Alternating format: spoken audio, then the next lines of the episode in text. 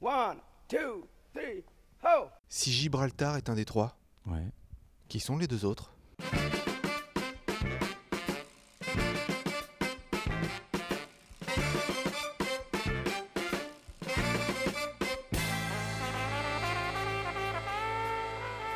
Salut tout le monde, vous écoutez Pause Vélo et aujourd'hui on va avoir une émission consacrée à la biodiversité parce que le vélo sauve la biodiversité et on fait pas ça n'importe où, on fait ça au festival, tu vas, tu vas le dire mieux que moi Franck, Ouais, puisque Le festival Nature Armor, organisé par l'association Vive Armor Nature. Ouais, j'avais peur de confondre festival. Vive Armor, machin. J'ai fait un petit peu exprès. Alors la voix que vous venez d'entendre, c'est Franck, qui est le futur directeur de ce festival, le futur directeur de l'association Vive Armor. Je dis bien ça? c'est ça. En fait, moi, ça fait déjà euh, 15 ans que je suis dans la boutique, hein, dans cette association. Je suis passé par un peu tous les stades, euh, stagiaires, bénévoles, administrateurs, euh, salariés, chargés d'études, chargés de mission. Et naturellement, là, je vais remplacer le, le- le- notre directeur actuel qui va vaquer à ses occupations, mais qui sera quand même bénévole actif chez nous encore. Et euh, donc voilà, c'est naturellement que ça s'est fait. Alors, vous avez entendu, ça, c'est le festival Armor, parce que nous sommes dans les Côtes d'Armor, préfecture Saint-Brieuc et association de vélo Saint-Brieuc. Vélo utile, Priscilla de Vélo utile, ça va? Oui, très bien. C'est cool. On va parler vélo et biodiversité. On va s'intéresser à ce qui se passe à Saint-Brieuc au niveau du vélo. Qu'est-ce que vous y faites, etc. Et on va d'abord parler du festival en lui-même. Euh, Est-ce qu'on peut, on peut savoir combien il y a de personnes qui viennent à ce festival Alors, c'est la particularité, c'est que c'est un festival qui tourne, c'est-à-dire qu'il n'est pas tous les ans au même endroit. Il tourne dans tout le département. Euh, et puis, il s'étale. C'est toujours au, au mois de février. Ça dure un week-end. A- c'est entre fin janvier début mars. Ça dépend des, des disponibilités des équipements, puisque comme on est en hiver, c'est un festival d'intérieur. Ouais.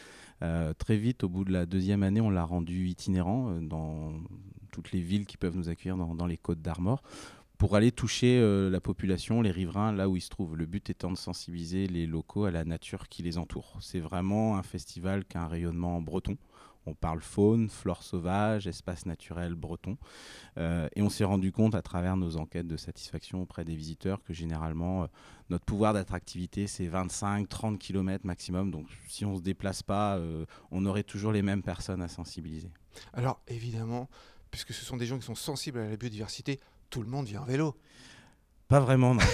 non quand, on voit, provoque. quand on voit rien que ce matin la, la gestion des parkings, euh, la plupart des gens sont, sont en voiture. Euh, mais moi le premier, hein, euh, bon, on a beaucoup de choses à transporter pour, pour le festival. Oui, bien sûr. ouais. Voilà.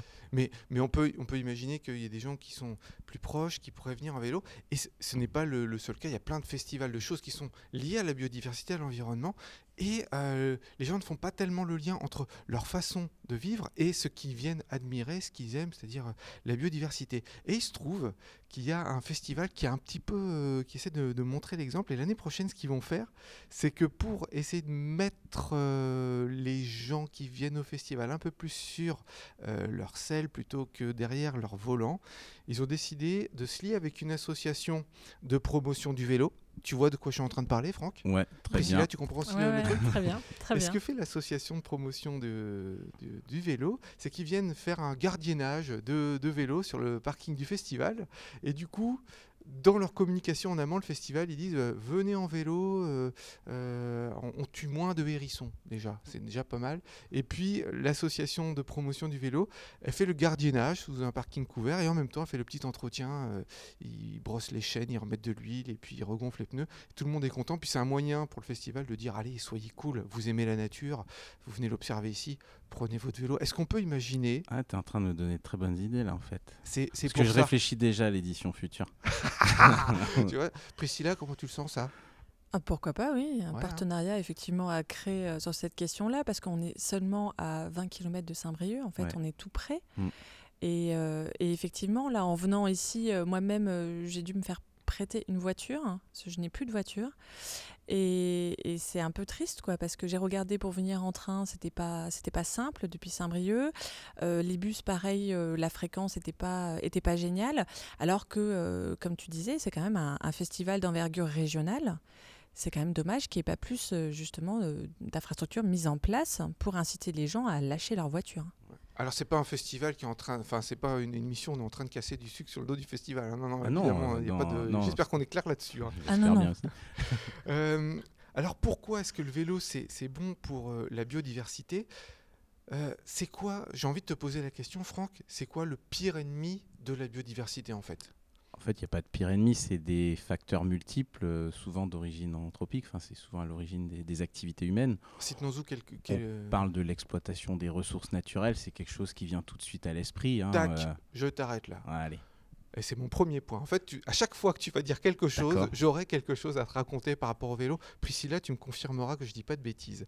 Euh, L'exploitation des ressources naturelles. Ben, il se trouve que quand on choisit son vélo plutôt que sa voiture, une voiture pèse une tonne, un vélo pèse 15 kilos. Donc beaucoup moins de ressources, beaucoup moins de métal, beaucoup moins de plastique, beaucoup moins d'énergie pour la déplacer. Donc yes, le vélo sur ce point de vue-là, sur le point de vue des ressources, sauve la biodiversité. C'est pour ça, si on vient sur un festival euh, et qu'on aime la biodiversité, bah faut venir en vélo. C'est en amont qu'on sauve le truc. Allez, je te propose de me dire un autre truc qui détruit la Bon, biodiversité. là, là, je vois le lien très proche avec le vélo.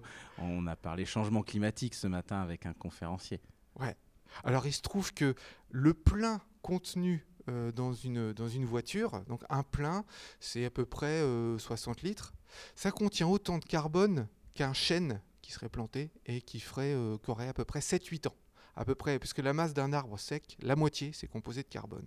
Donc à chaque fois qu'on fait un plein, il faudrait planter un arbre et le laisser pousser 7-8 ans. Et si on fait du vélo, déjà on rejette moins de CO2, et en plus, on libère de la place pour planter des arbres. Moi, j'aimerais bien qu'à la place des grands parkings de supermarchés ou les parkings le long des routes en centre-ville, on plante des arbres. T'imagines le nombre de pleins qu'on pourrait économiser? C'est vrai. Ouais, c'est considérable. J'allais te parler de l'artificialisation, de l'artificialisation des sols. C'est vrai que si on peut remplacer les parkings par des, On des est en plein forêts, on est en plein dedans. Parce qu'une ville qui serait faite pour la voiture, t'es d'accord Priscilla, c'est une Mhm. ville qui est plus dense et du coup qui s'étale moins. Qui est faite pour la voiture ou qui, Qui est faite fait- pour le vélo? Plutôt pour le vélo. c'est Je voulais voir si tu suivais. Bravo. oui, j'ai confondu. Ça m'arrive, je Euh, un peu vite. On- effectivement, nous on a toujours tendance à dire que euh, une ville qui est faite pour le vélo, c'est une ville à taille humaine. Donc effectivement, avec un habitat qui est plus dense, avec moins d'artificialisation des sols, évidemment, puisqu'on va essayer de valoriser le bâti existant et, euh, et les terrains qui sont déjà disponibles, plutôt que de s'étendre euh, dans un modèle euh, de périphérie, périurbain, dont on voit bien aujourd'hui les externalités, comme on dit. qui sont particulièrement nuisibles à, l'environnement dans sa généralité et, la biodiversité, bien évidemment. Là, effectivement, là, en, en venant, on peut être que frappé par l'emprise au sol euh, que prend la voiture et notamment euh, sous la forme de parking. Là, on est dans un lieu quand même qui est exceptionnel. Merci euh, de m'avoir invité aujourd'hui parce que je suis jamais venue au Haras national de Lamballe, donc c'est l'occasion pour moi de découvrir le lieu. Mais quel dommage d'avoir cet immense parking, parking devant alors qu'on a un lieu d'exception. Donc ça Et pose puis- vraiment question. quoi. En fait, c'est pareil sur toutes les villes. Une ville faite pour la voiture, c'est une ville qui s'étend, qui prend des ressources naturelles, qui prend des espaces, des superficies à la nature. Et du coup, une ville qui serait faite pour le vélo serait une ville beaucoup plus dense, où on pourrait même avoir le retour de la nature en ville. Alors nous sommes en 2020, et 2020, c'est une année d'élection, et Pause Vélo compte jouer son rôle de lobby du vélo à plein, surtout lors de ces municipales. C'est pourquoi nous avons fait appel à Séraphin, qui tient sa chronique, pour faire en sorte que le vélo soit pris en compte dans les futures élections. Mais un face-à-face, d'accord, mais moi tout seul. Donc votre chef, c'est le chauve. Non, c'est moi On ne peut pas mentir éternellement au peuple. Mais si on peut On peut très bien Je vous en avais déjà parlé la semaine dernière, la FUB lance son site dédié aux élections municipales. Le but Recueillir les engagements sur le vélo des candidates et des candidats. Pour cela, nous nous appuyons sur un réseau de référents locaux qui sont les relais d'un travail collaboratif réalisé sur leur territoire. Il peut s'agir du représentant d'une association locale ou de n'importe quel citoyen qui souhaite promouvoir le vélo dans sa commune. Tous les référents locaux sont ensuite validés et éventuellement orientés et soutenus par un référent régional. Les collectifs locaux s'organisent donc pour rédiger un plaidoyer et composer un questionnaire. En allant voir les candidates et les candidats, les référents locaux vont ensuite leur demander de s'engager sur les propositions. Le site est déjà parti sur de bons avec 400 référents, 135 questionnaires et une quinzaine de réponses obtenues. Objectif 1000 communes couvertes et 2500 réponses de candidates et de candidats. Si vous voulez suivre les réponses près de chez vous, vous pouvez vous abonner au scrutin directement sur le site et vous recevrez un mail dès qu'un candidat aura répondu au questionnaire. L'idée au travers de cette stratégie pour les municipales, c'est de mettre le vélo au cœur des débats et surtout de faire comprendre aux candidates et aux candidats que c'est un sujet important. Important parce que le vélo est le moyen de transformer leur commune pour la rendre plus agréable, plus apaisée, plus respirable. À travers le vélo, c'est une conception de la qualité de vie qui se joue. C'est un sujet important aussi parce que des dizaines, des centaines ou des milliers de citoyens feront leur choix dans l'isoloir en fonction de ce que proposent les programmes sur les mobilités et le vélo en particulier. Cela peut paraître très terre à terre, mais si on arrive à faire prendre conscience aux cyclistes comme aux candidats que la question du vélo est déterminante pour le choix d'un programme politique, alors on fera avancer le vélo. Prenons un exemple. 20% des Français environ sont favorables à la chasse. Ces 20%-là sont mobilisés et le lobby des chasseurs arrive à montrer aux politiques que leur vote dépend de la proposition du candidat. Ils pèsent donc plus que les 80% restants qui, s'ils sont opposés à la chasse, ne déterminent pas leur vote sur ce critère. Leur voix n'est donc pas entendue. Tout le travail de la FUB est donc de construire ce lobbying citoyen au niveau local, régional, national et même européen avec l'European Cyclist Federation, l'ECF. Plusieurs démarches sont engagées en ce sens. Poser sur les candidats, former les associations, techniciens et élus, partager les bonnes pratiques, évaluer les stratégies. Ce sujet sera d'ailleurs l'objet de la chronique de la semaine prochaine, où on parlera du palmarès des villes cyclables. Allez, à la semaine prochaine Nous sommes toujours au festival Nature Armor en présence de Priscilla de, de l'association Vélo Utile de Saint-Brieuc et avec Franck, Franck qui est, euh, je dis le directeur parce que quand le, le montage sera fait, quand l'émission sera sortie, tu seras directeur, donc on peut dire ça. Oui.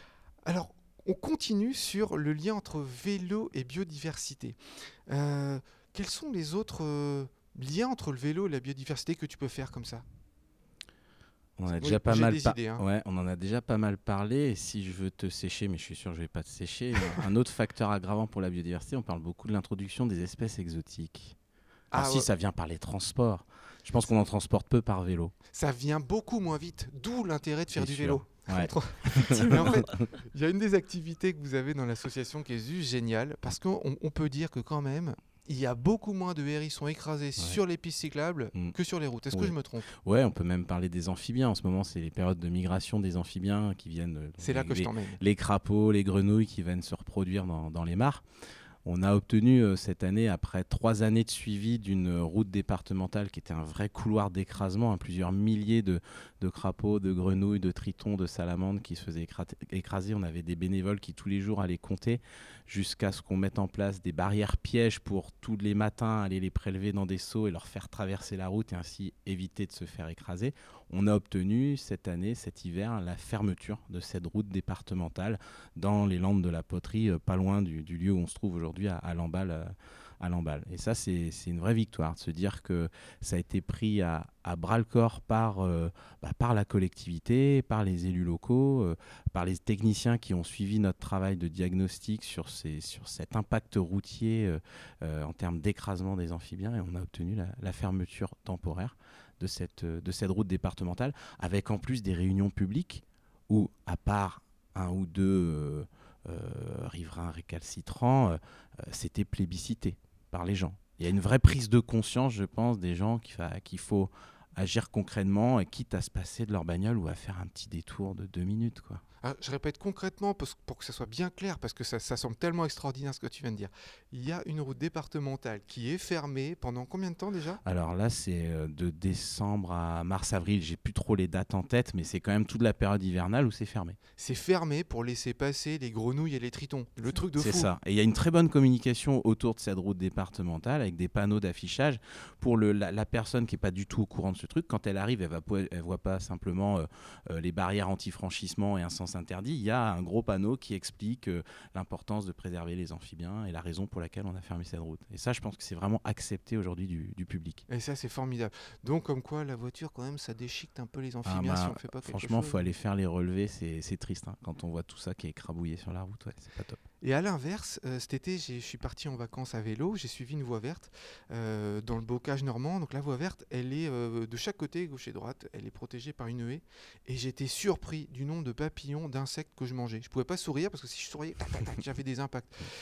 Juste le fait d'avoir une voie verte, donc c'est pas une autoroute, hein, une voie verte avec des haies, c'est incroyable ce que ça fait pour la biodiversité. Je me suis pas penché pour voir ce qu'il y avait comme petits mammifères ou euh, petits reptiles, etc., qu'il y avait en dessous. Mais en tout cas, vu la quantité d'insectes qu'il y avait, j'ai trouvé ça formidable. Nous, dans nos locaux, à proximité immédiate de nos nouveaux locaux à Vivement Nature, on avait, euh, donc c'est des locaux qui appartiennent à l'agglomération de Saint-Brieuc, une gestion classique avec la tondeuse qui passe tous les 15 jours, quoi, on va dire, à la belle période. On a demandé à arrêter euh, la tonte et donc euh, laisser en jachère comme ça, donc aucun entretien, euh, moins de travail pour les techniciens, moins de machines à acheter pour la collectivité, et puis les techniciens étaient employés à autre chose. Très vite, on a vu une biodiversité arriver jusqu'à un lièvre un matin euh, qui, est, parti en courant. euh, quand tu arrives au boulot, c'est sympa. Quoi. Et, alors, et à côté, on avait laissé euh, la tonte se faire et c'était mort. Quoi. Il n'y y avait rien. Donc, euh, non, et, nous, on a créé le principe de, de refuge à papillons, comme ça, qui sont en fait des refuges à biodiversité. Quand on laisse en, jachère comme ça, on renaturalise un, site, même quelques mètres carrés dans son jardin, ça suffit. On voit tout de suite, euh, même les gens qui nous appellent, qui ont mis ça en place chez eux. Oh là, je vois plein de papillons cette année, j'en avais pas l'année dernière, forcément. Si on met des plantes euh, qui, qui vont les attirer pour se reproduire, pour se nourrir, etc., bah, ils vont venir. Et à tout hasard, est-ce que tu as un chiffre sur la mortalité des peut-être des batraciens, mais peut-être plus sûrement des hérissons sur les routes de France? Alors non, moi j'ai pas de, chiffres comme ça. Alors je sais qu'il y a, bah, en ce moment là, il y a, une, étude, un- concept de science participative où on demande aux riverains de signaler euh, euh, la présence de hérissons ou pas dans leur jardin. Le ou pas est important, l'absence aussi. Euh, et c'est le groupe associatif Estuaire qui est présent au festival et qui mène cette étude qui démarre tout juste au niveau national. On sait qu'il y a une tendance à la baisse, mais on ne l'a pas encore chiffré. Donc euh, on, peut espérer que si tout citoyen qui participe à cette étude nationale, c'est quelques clics sur Internet, vous tapez euh, groupe associatif Estuaire, Hérisson, vous allez tout de suite tomber dessus. Euh, mais on sait, qu'il y a une diminution forte des, populations de hérissons, en partie à cause de la mortalité routière. Allez, partons à l'aventure avec le cycliste solitaire Okan qui a quitté la Suisse, direction plein Est, vers le pays du soleil levant. Okan, t'es où? Raconte-nous ton histoire.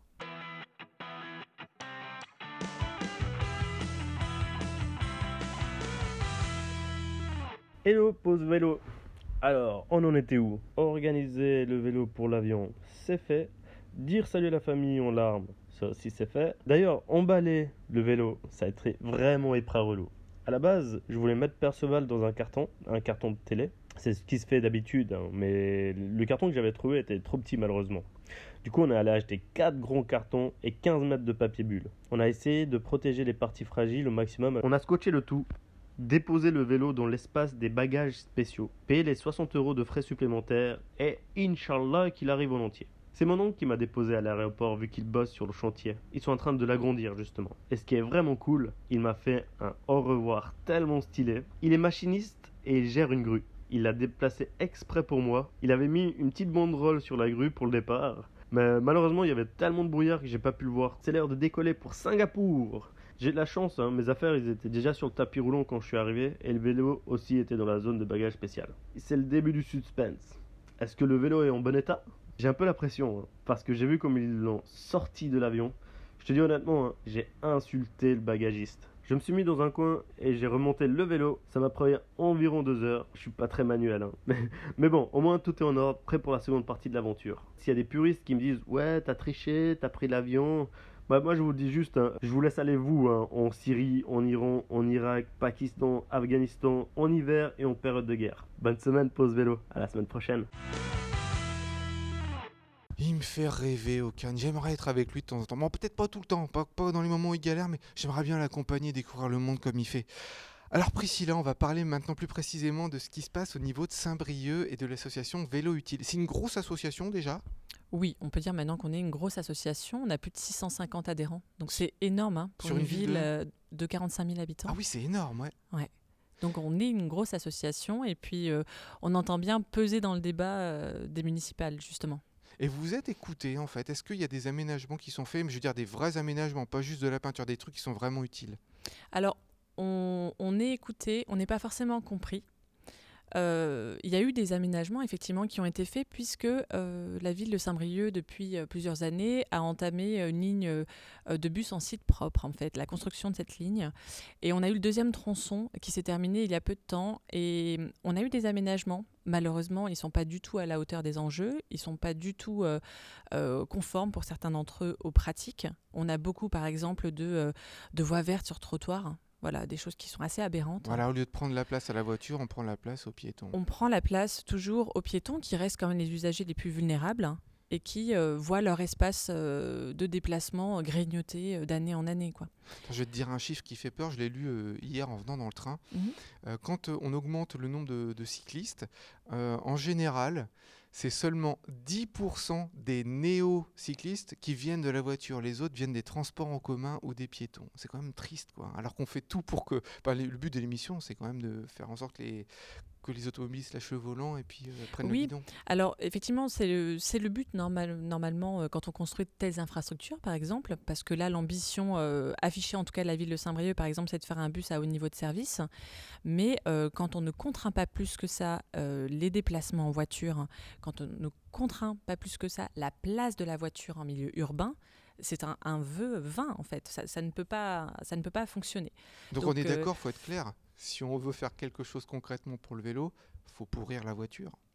Alors, C'est pas politiquement correct, mais bon. Politiquement correct, ouais, effectivement, on va pas dire pourrir, mais évidemment, euh, face à tous les enjeux euh, qui viennent et qui sont déjà actuellement devant nous, euh, on peut plus se permettre de continuer à construire des boulevards urbains et à juste les mettre à, limités à 30 km/h et après euh, à, euh, à faire semblant d'être étonné parce qu'on se rend compte que les gens ne respectent pas la vitesse. La, seule chose vraiment qui fonctionne, c'est de contraindre le déplacement, de contraindre euh, l'espace public qui est alloué à ce, à ce mode de déplacement, en l'occurrence les déplacements motorisés, et c'est redonner de la place aux usagers les plus vulnérables, donc les piétons et les cyclistes. C'est assez évident.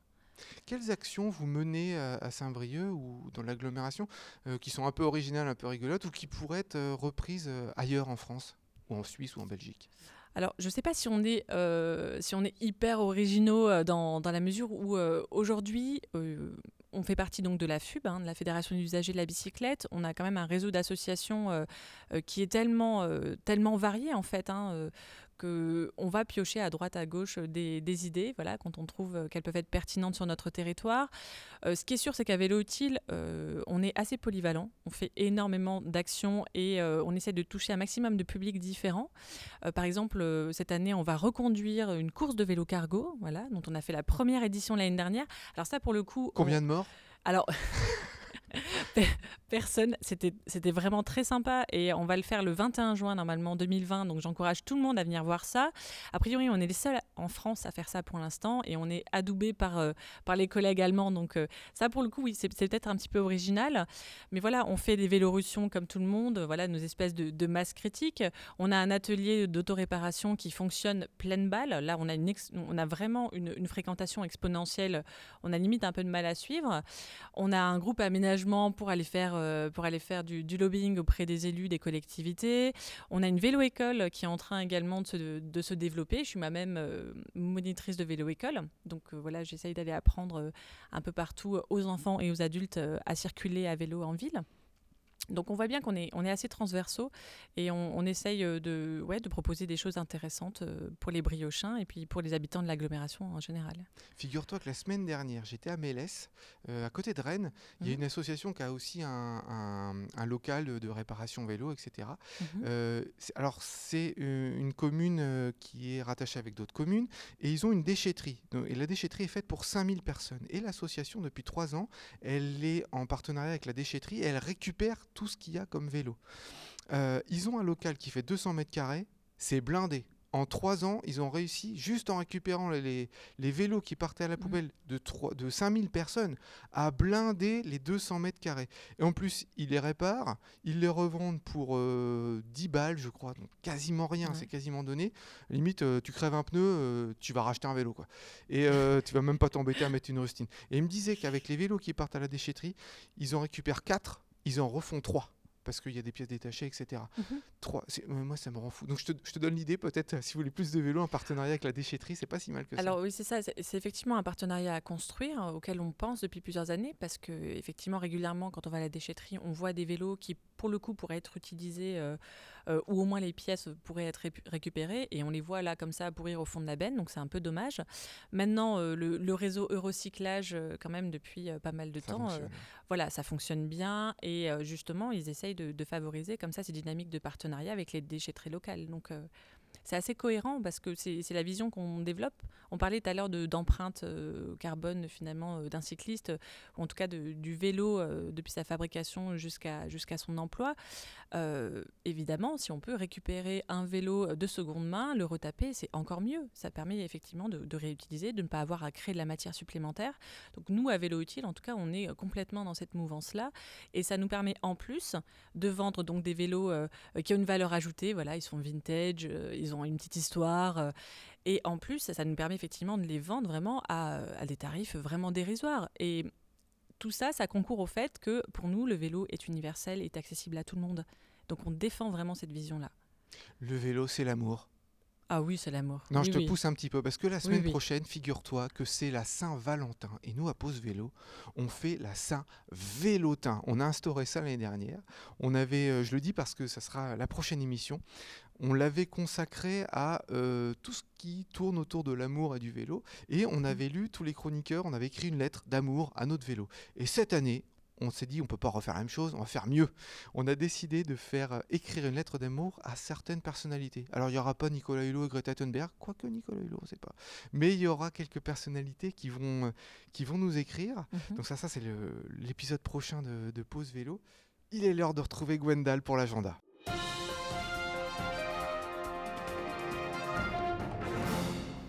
Bonjour à tous, c'est Gwendal encore pour l'agenda des événements cyclistes près de chez vous. Ça y est, c'est les premières bourses au vélo de l'année, hein, en ce mois de février qui commence.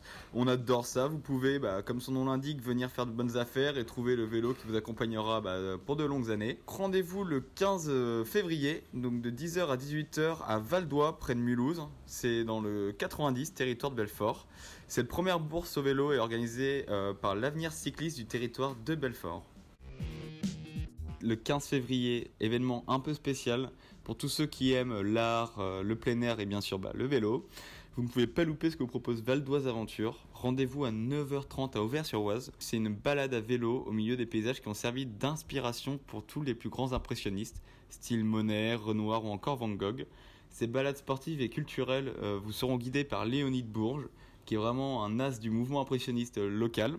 Vous pouvez louer des vélos avec GPS muni d'écran vous affichant en temps réel les tableaux. Donc tout ça accompagné d'explications. C'est vraiment une superbe initiative qui fait preuve d'innovation. Euh, cette balade peut se faire aussi le 16 ou le 17 et c'est vraiment à la journée donc n'hésitez pas à y aller. Et enfin, pour finir cet agenda, je vous propose également le 9 février de vous rendre au boulevard Paul Painlevé à Lille pour répondre présent au petit événement organisé par l'association Droit au vélo Nord-Pas-de-Calais. Toujours plus long les noms d'associations. hein. Une superbe initiative également qui a pour but d'inaugurer la fin des travaux de toute nouvelle piste cyclable pour rejoindre Villeneuve d'Ascq. Donc depuis Lille et inversement. hein.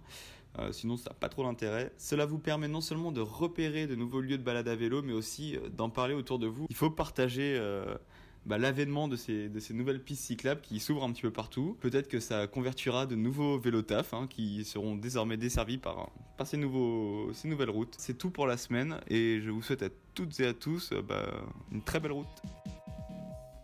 Et je rajouterai à l'agenda de Gwendal que le dimanche 9 février à 17h à Saint-Genis-Pouilly, c'est en France mais c'est en banlieue de Genève, il y aura la projection de Vélotopia, le documentaire sur le vélo, en présence du réalisateur.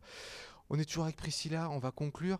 Tu voulais parler encore de diversité et de vélo, tu, de biodiversité et de vélo, que dire qu'en vélo on est en contact avec la nature? Effectivement, quand on est euh, cycliste, euh, d'autant plus du quotidien, on n'est pas enfermé dans un habitacle de voiture. Donc euh, notre environnement, il est immédiat, il est proche.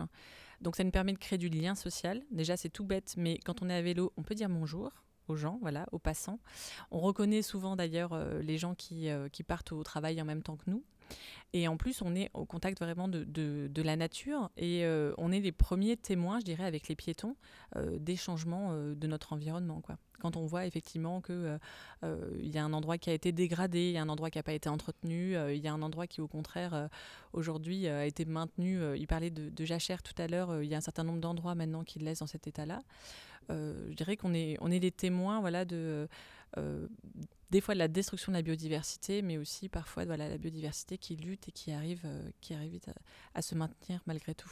Et avec un guidon et euh, à 15 km/h, c'est quand même beaucoup plus facile d'éviter des escargots, des chenilles, des hérissons et des lapins Ah, qu'en voiture. C'est ça, personnellement, je n'ai euh, jamais tué d'animaux et, euh, et vraiment, c'est quelque chose qui me tient beaucoup à cœur.